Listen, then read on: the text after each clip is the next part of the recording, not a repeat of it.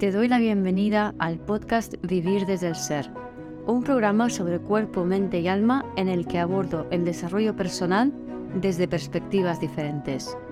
Quiero compartir contigo temas de conciencia, espiritualidad y astrología que me apasionan, las emociones y su relación profunda y ancestral con el trauma, la conexión con el cuerpo, la evolución de las relaciones conscientes y mucho más. Mi nombre es Guiomar Ramírez Montesinos, soy astróloga, psicóloga, coach transformacional, escritora y fundadora del proyecto consciente Vivir desde el Ser. Tauro está en el fondo cielo de Acuario. Entonces, para entender mejor a Plutón en Acuario, necesitamos comprender cuál es la función de Tauro como base del signo de Acuario. Y Tauro nos habla de la conexión con el cuerpo, de ir más lento, más despacio, de conectar con lo orgánico, con la naturaleza, con los ritmos naturales, de las habilidades, de nuestros recursos, pero sobre todo habla de nuestros valores más profundos y más elevados. Espero disfrutes de este episodio. Hoy eh, os traigo el séptimo consejo de cómo navegar mejor este año 2024 y bueno, lo que queda de Plutón en Acuario en los siguientes 21 años. Y tiene que ver con que eh, para Acuario, si ponemos el signo de Acuario eh, en, el ascendente, vamos a ver que Tauro cae en su casa 4. Es decir, las bases de Acuario son Tauro. Entonces, Acuario requiere que integremos Tauro, que significa integrar el cuerpo, que significa aprender a ir más lento, que tiene que ver con conectar con lo natural, que tiene que ver con aprender a no dispersarnos, sino aprender a concentrarnos, es decir, lo contrario de la dispersión mental acuariana, cuando Acuario vibrando bajo, nuestra mente se puede ir muchísimo más si está Plutón allí, y conectar con eh, nuestros valores y también con nuestras habilidades, ¿no? con nuestra capacidad de, de, hacer cosas, ¿no? en qué soy buena, qué es lo que se me da bien, qué hago bien. Pero bueno, hoy quería hacer énfasis en los valores. Y si te dejas, mm, si tu guía son tus valores, eh, te va a resultar mucho más fácil estar centrada, estar conectada contigo, estar conectada con tu cuerpo, estar en coherencia, porque cuando estamos, cuando no, somos fieles a nuestros valores, es muy fácil eh, disociarnos y estar en incoherencia, entonces nos vamos mucho a la mente. Y con Plutón en Acuario hay que tener mucho cuidado con, con eso de ir a la mente, porque se te puede ir mucho la, la mente con Plutón en Acuario. Así que es fundamental tener en cuenta y actuar y obrar en base a tus valores más elevados para estar en la mayor coherencia posible. Y os traigo, por ejemplo, eh, una de las cosas, el caso del constructor y de, las obras en mi casa.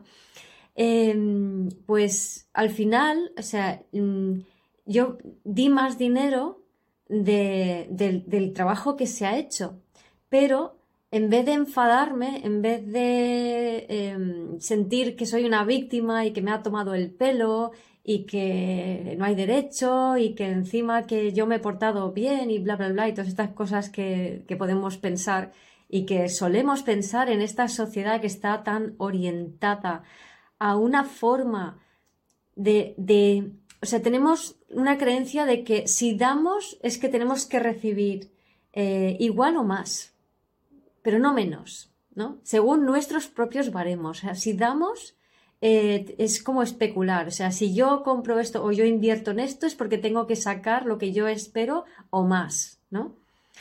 Y sin embargo, el, dar y el recibir no funcionan así. O sea, es, es, se funciona mejor dando y bueno, ya el universo será quien decide cuándo, cómo y dónde tienes que recibir. Y además, eh, en, en cualquier situación de dar y recibir, eh, dónde empezó la deuda, en qué vida, en esta, en esta situación, en este momento, en, esta, en esta relación, o quizá empezó eh, la deuda en otras situaciones en tu infancia o en vidas pasadas o en tus ancestros. Entonces, ¿quién eres tú para pensar que en este momento, eh, por lo menos eso me preguntaba yo a mí, ¿no? ¿Quién soy yo para pensar que este es el momento en el que empieza esta, esta deuda y que las cosas tienen que ser como yo quiero que sean, aunque socialmente se, supona, se suponga que es lo correcto. Entonces, em, esto es parte de las, de las em, elucubraciones que he tenido con todas estas obras, ¿no? Y, lo digo porque es muy fácil, eh, así en general, que caigamos en que no, yo tengo derecho eh, a que me terminen, yo tengo derecho a que he pagado un servicio, que me lo brinden, eh, y yo tengo los derechos. Y como yo tengo los derechos, yo tengo razón y las cosas tienen que ser como yo quiero.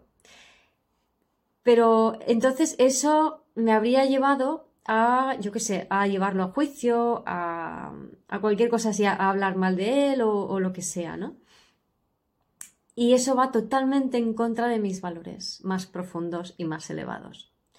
Entre mis valores más profundos y más elevados está hacer las cosas dejándome guiar por mi corazón, por lo que me dice mi corazón, eh, y hacer las cosas considerando el, bien mayor y el bien común, el bien de todos, aunque eh, eso signifique que no sea para mi mayor beneficio.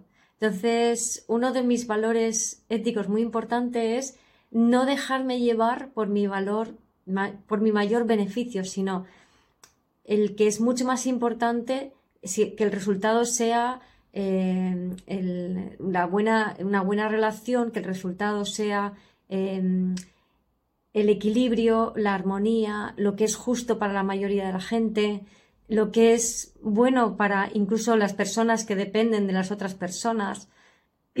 También eh, para mí es muy importante el, que cada persona pueda seguir su destino y, por ejemplo, cuando en, eh, cuando he tenido un centro de terapias y de repente un terapeuta se iba porque se independizaba, iba a ser eso mejor para él, yo me alegraba, aunque se suponía perder a ese terapeuta. ¿Por qué? Porque es más importante para mí que una persona siga su destino, no que me siga a mí. ¿Vale? Entonces, cuando aprendes a definirte y obrar con estos valores más elevados, es mucho más fácil em, saber manejarte y saber navegar momentos de, incertidumbre, momentos en que las cosas salen diferentes y al mismo tiempo no te aferras a cosas como, como el dinero, como yo quiero esto para mí, como mi comodidad, como mi, bienestar inmediato.